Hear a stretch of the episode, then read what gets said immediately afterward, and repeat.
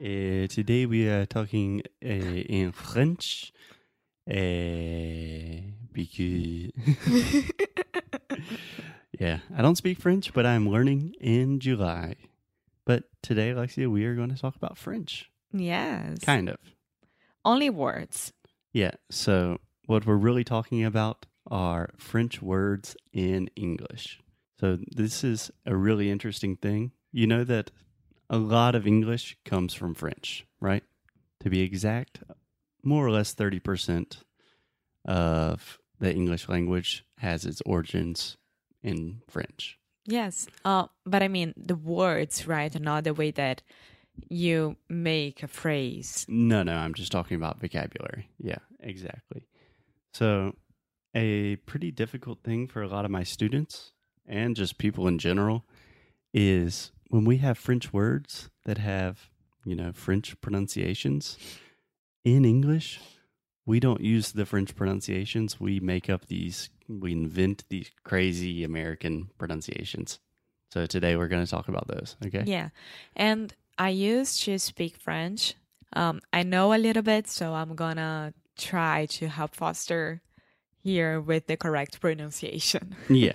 Yeah. No judging here. It's a safe space. Okay. So, what I wanted to start is with words that end in e. Um, Com acento agudo. yeah. For example, cafe, right? How would you say that word just normally? Café. Yeah. That's how most of my students say, like, so I was going to get coffee in a cafe. If you say cafe, Americans probably will not understand you.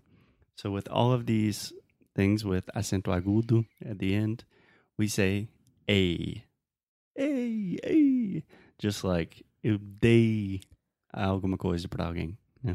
So, for example, cafe, we say cafe. But I have a question. Okay. Cafe. hmm Wouldn't you say like a coffee shop? Yeah, you could. Or a cafe. Same thing. Okay. So repeat with me, Alexia. Cafe. Cafe. Touche. Do Touché. you know it's what that really means? hard. Uh huh. Touche is like, well done, my Uh-huh. friend. you got me. Risque.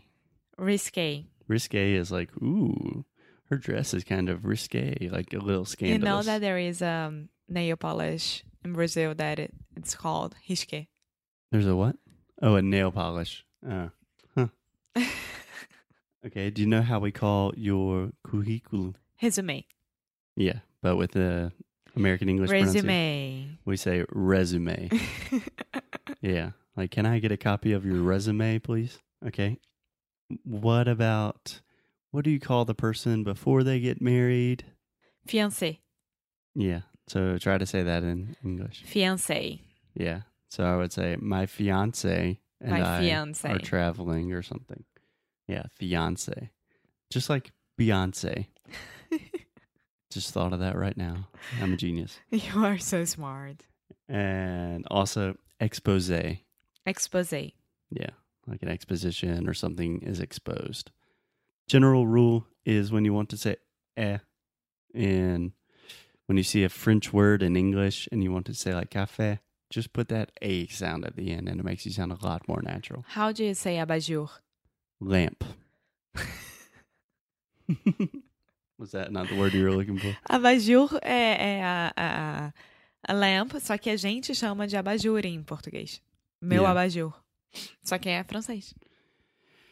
Yeah, sometimes I think it- Abajur. English is so ugly. It's like abajur, lamp. I'm so stupid. okay. So another place where we see a lot of French words is with food, obviously, because the French culinary tradition is very strong. So let's talk about some food words, okay? okay. Okay. First word, what is the thing that Ah, I can't even describe this. In English we say omelet. Omelette. Yeah. So how do you say that in Portuguese? Omelette. Omelete. How do you say it in French? I think that it's omelette. Yeah. So we say omelet.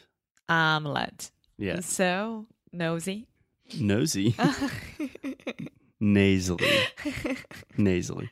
If someone is nosy, do you know what that means? é tipo Mas se diz. É. Nah. é mas peraí, que, eles nem sabem o que, que eu tô fazendo. É. Nariz em pé.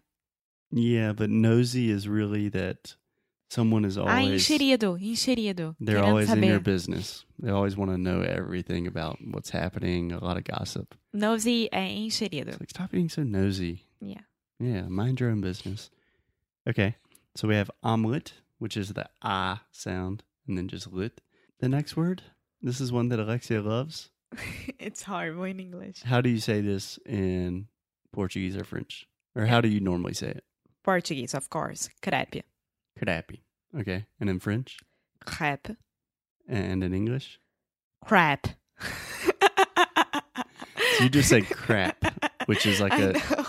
kind of nice word for shit. So we say crate Crepe. again. Isso é muito, muito difícil. Se alguém fosse falar, com certeza ia falar crap. So again, when in doubt, when you see French words, you probably are going to add that A sound, crepe. Crepe. Yeah, Grape, crepe. exactly. Great job. Bon appetit. É, a gente em português fala bom apetite. Yeah, that one's not too too different. Bon And in appetit. French, é bon appetit. Perfect. Great. Uh, we also have the word hors d'oeuvres. So imagine the word order, like mandato, and then with the VS at the end, hors d'oeuvres. É, this means uh, little snacks before dinner, right? Yeah. Or normally at like a formal or fancy party, like That you eat everything for a with wedding your or something, fingers. they say like, "Hey, we will not have dinner, but we will have hors d'oeuvres," which means there's a lot of like finger foods. There's food to eat. There's just food on tables, and you can take it if you want it. Yeah. Yeah. I forgot how we say this in Portuguese, but I'm, I think that people understood Yeah. Mm. Yeah. I don't know. it. Cool. Another good one. A la carte. So American. A la carte. um, Portuguese à la carte. Yeah. Do you know what that means? Sim. What does it mean? É quando você tem os pratos feitos, tipo, você escolhe no, me- no cardápio direto. Yeah. So you can. Não é tipo quilo self-service. É à la carte. É direto do menu. Yeah, but normally the way I think about it, I don't know why you're still speaking in Portuguese, but normally it's like you can order like a, s- I don't know, a piece of fish a la carte, which is like they have menus, they have all these things you can have, or you can get kind of a special thing for you. I think when it is in the menu. Yeah, it's really not a phrase I use that often. Yeah. Speaking of menu, I hear a lot of my students have difficulties with this.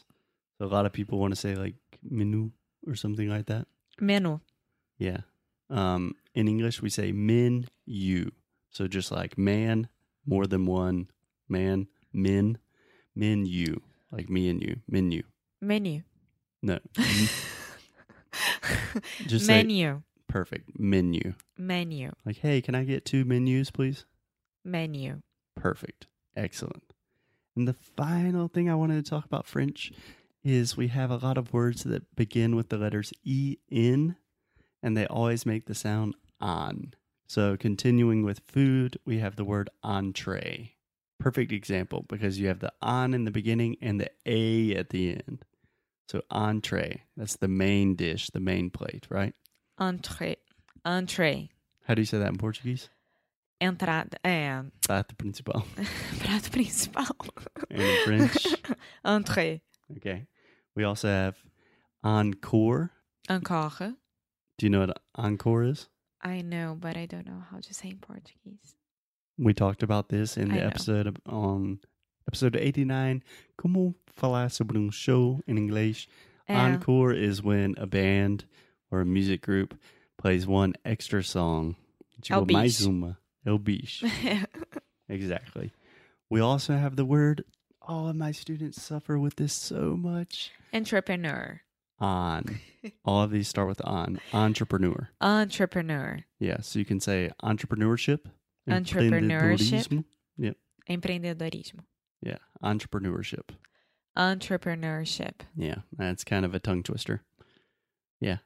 And the last one I wanted to end on is really a crazy one. So we have this phrase in English we say double entendre. Double entendre. Do you know what that means? Oh, you just explained to me before we started. So. Yeah. So this is kind of complicated, but a double entendre is a phrase that has two meanings, and one of the meanings is totally innocent, just a normal phrase, but it also has a second meaning that could mean something very like scandalous or sexual or I don't know. Duplo sentido. Yeah, exactly. Yeah, perfect. Yeah. Cool. Uh trying to think of something in French. Uh how, how do you say you're welcome in French? Ah, merci. Merci, obrigada. Eh. Oh, you're, you're welcome is De rien, de nada. how do you say até amanhã? Amor. Uh, bonjour, salut. Guys, we will talk to you tomorrow. Au revoir, Foster.